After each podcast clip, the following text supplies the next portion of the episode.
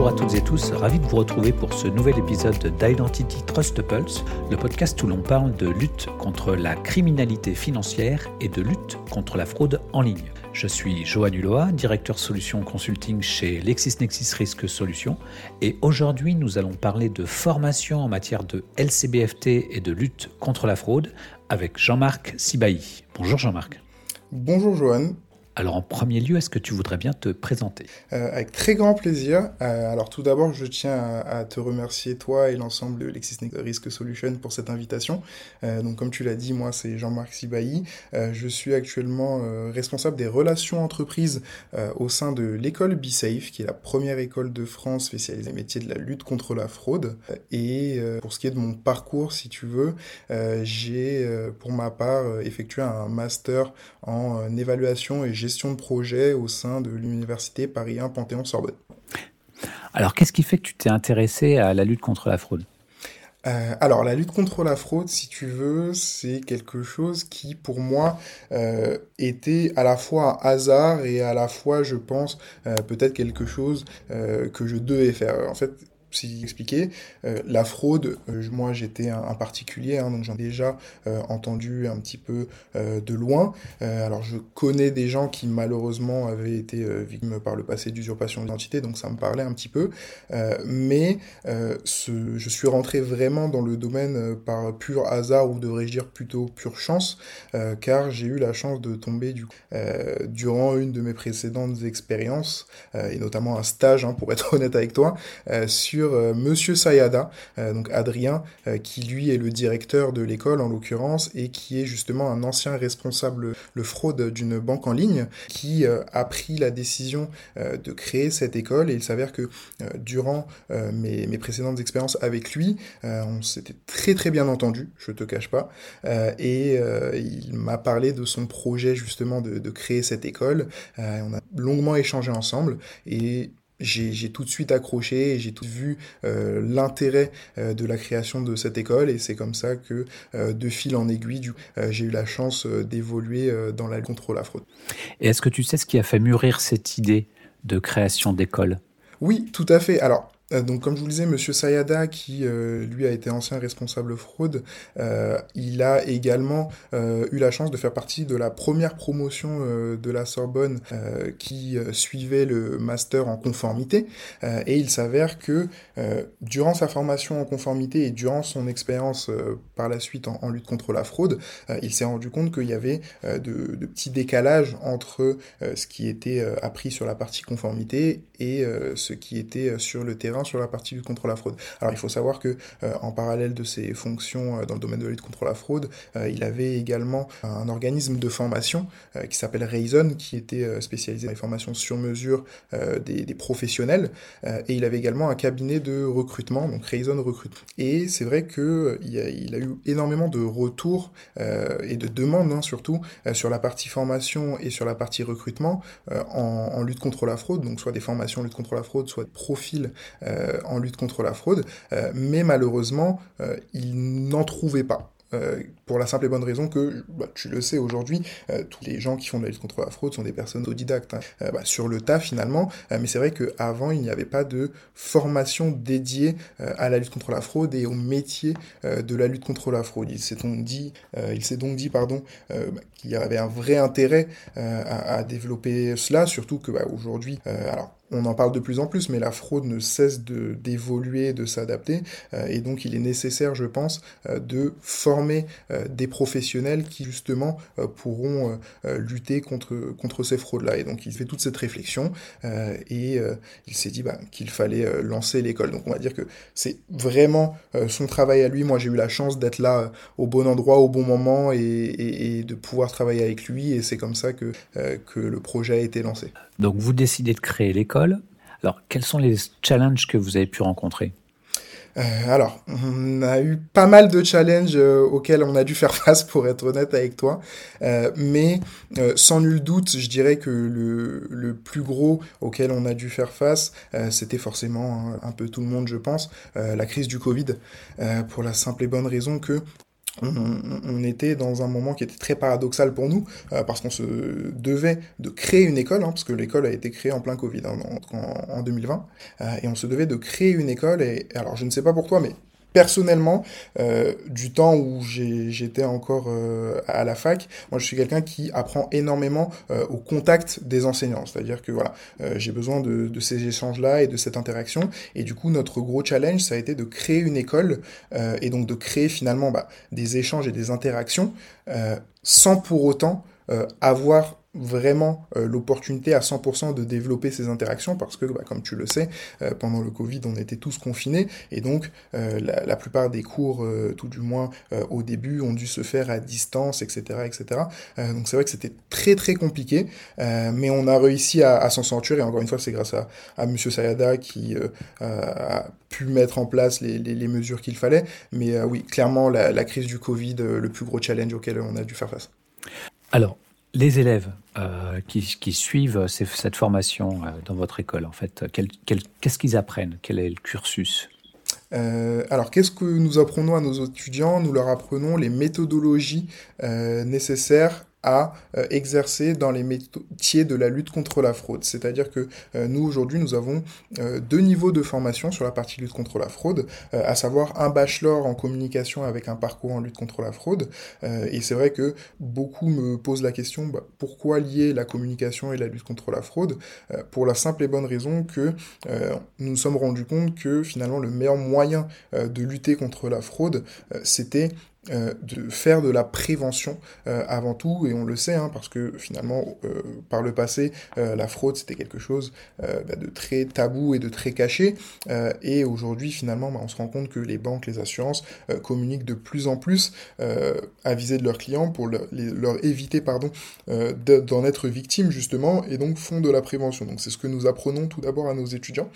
ça, c'est sur la communication externe, mais il va y avoir également un gros sujet communication interne, euh, qui va être très important également, ça va être par exemple euh, comment faire comprendre euh, à des personnes qui ne sont pas dans ces métiers-là qu'il est important finalement de mettre en place et d'appliquer des mesures de conformité par exemple. Comment faire comprendre aux équipes commerciales qui sont là principalement pour faire rentrer l'argent et ramener des clients qu'il est nécessaire de faire des vérifications pour chaque client, etc., etc. Donc vraiment, voilà le but euh, du bachelor. Euh, et ensuite, nous avons un, master donc sur deux ans, euh, donc bac plus 5 lui.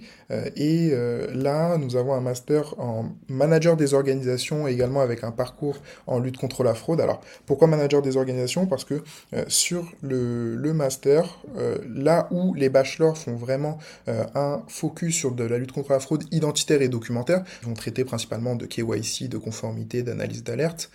sur le master, on va aller beaucoup plus loin. Euh, on va revoir bien entendu ces thématiques, mais on va aller beaucoup plus loin, notamment sur des thématiques de LCBFT, de lutte contre le blanchiment et le financement du terrorisme, euh, également de lutte contre la corruption, notamment dans le cadre de la loi Sapin 2, euh, et sur un sujet également qui est parfois peut-être oublié, euh, mais euh, qui n'en est pas moins important, à savoir euh, la lutte contre la fraude interne. Et pour pouvoir faire de la lutte contre la fraude interne, il est nécessaire de maîtriser les rouages d'une organisation, d'où le master que, que, nous proposons au sein de notre établissement. J'imagine que vous êtes en, en relation avec des, des entreprises.